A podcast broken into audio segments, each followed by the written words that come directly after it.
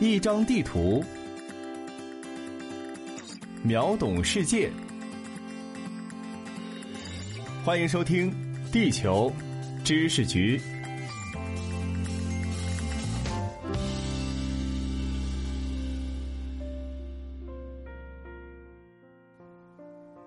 各位听众，你们好，我是零零二号地球观察员海峰。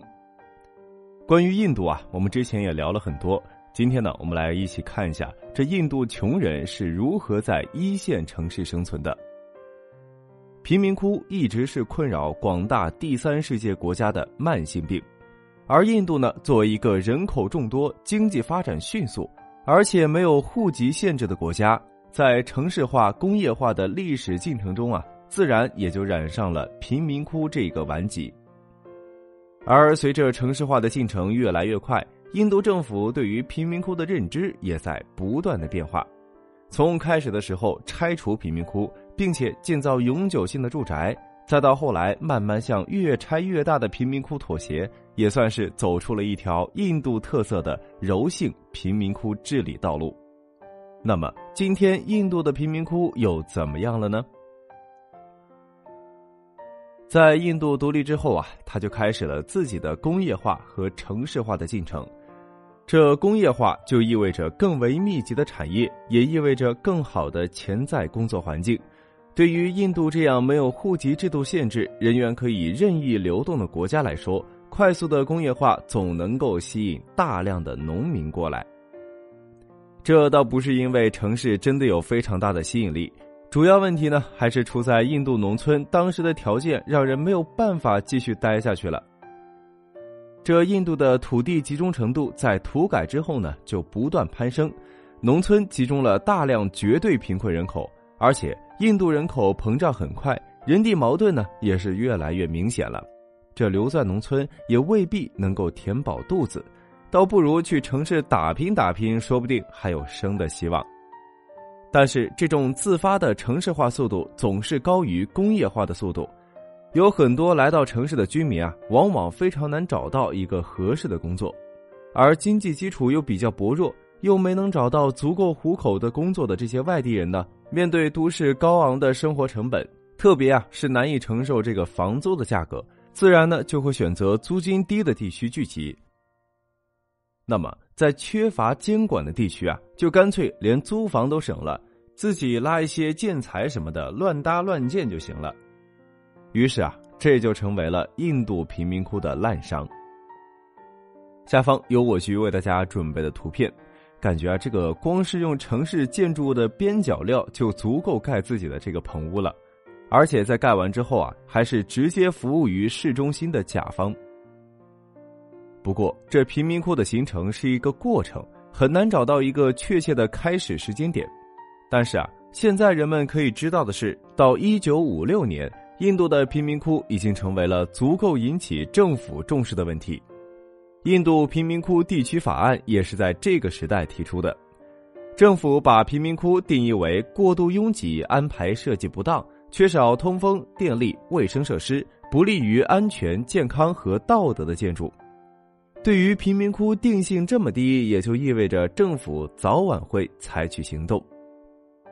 这最初的措施啊，是柔性的。政府呢，希望通过提高福利，疏导这些扎堆出现在城市边缘的平民。公务员和弱势群体保障住房就是这个时期的特色政策。除此之外呀，中央政府还积极为各邦政府提供贷款支持，把改善城市平民生活当作为一种福利。而对于原来就有的贫民窟呢，政府则采用了刚性措施。大规模的拆除平民非法违建的房屋，原地建造建筑质量良好的建筑，作为贫民窟居民的新家。从理论上来讲，这是最常规也最得当的办法，但是呢，实际操作起来啊，并不简单。这最大的问题呢，还是在于缺钱。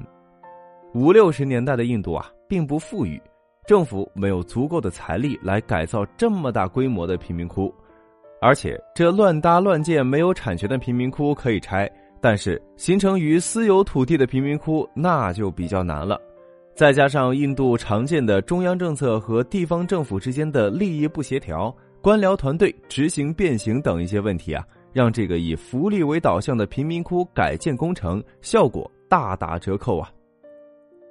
而且啊，改建贫民窟还带来了一个让人意想不到的负面效果，有少数经过改造的贫民窟成为了吸引力模板，更多的农村贫民慕名而来，希望呢能在城市化进程中分一杯羹。结果，这老贫民窟没拆掉多少，新贫民窟却是与日俱增，越来越多。不过啊，他们和南美贫民窟以黄赌毒等犯罪活动紧密相连的不一样，在政治还算稳定、经济发展也比较快的印度啊，贫民窟里的犯罪活动并不常见，倒更像是连片的印度特色城中村。在下方有我局为大家准备的图片，像这样的居住格局啊。在国内住过城中村的，应该也不太陌生。虽然各方面条件不怎么样，但是生活在这当中的人呢，大多数都有可以糊口的正常职业。其中的一个证明就是，印度大城市周围的贫民窟并不是自给自足的封闭社群，居民们往往可以在周围找到工作，当然工作不会太好，基本上都是司机、保姆、蓝领工人、洗衣工、服务生等一些基础性的工作。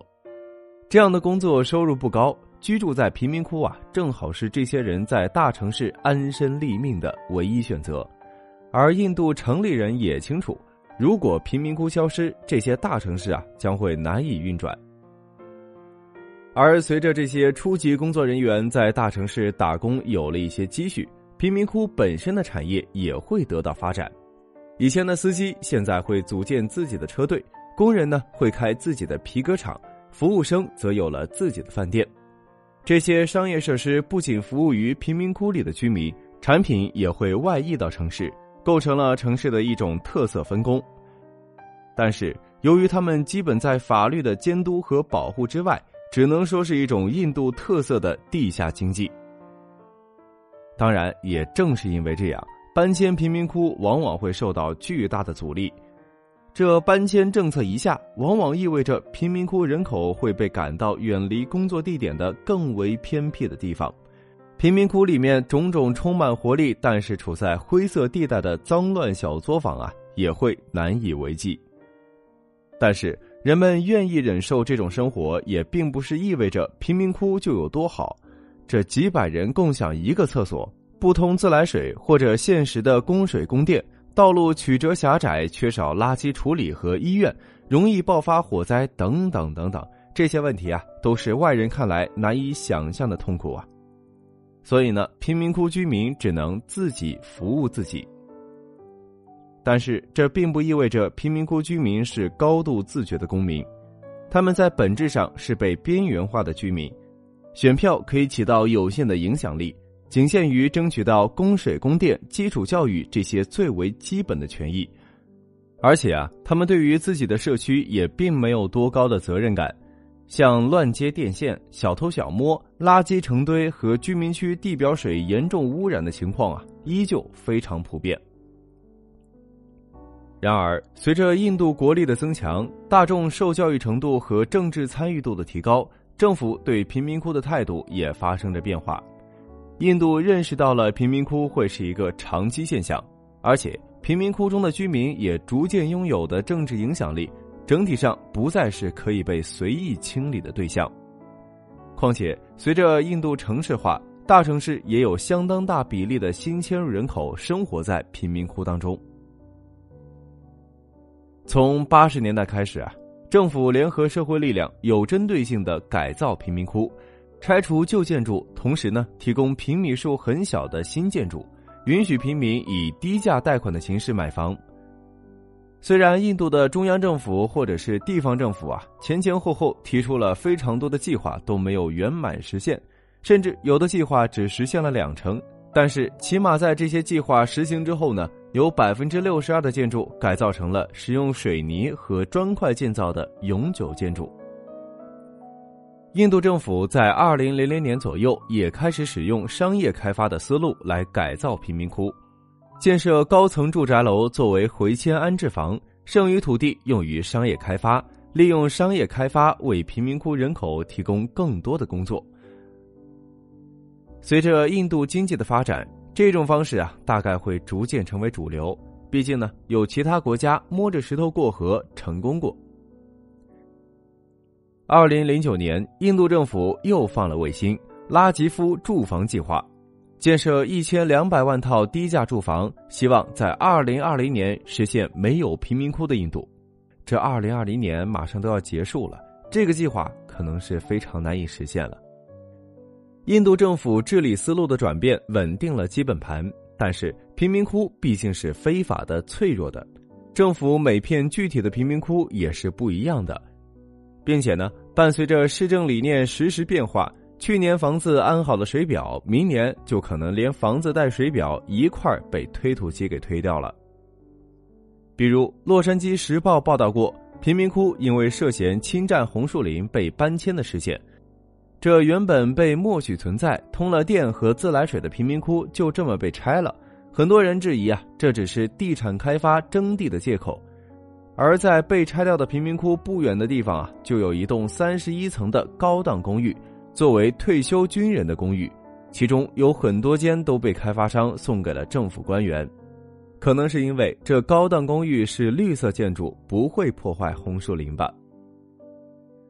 得理居不易。脏乱差的贫民窟中聚集了无数梦想拥有自己公寓，但是又无法离开的人。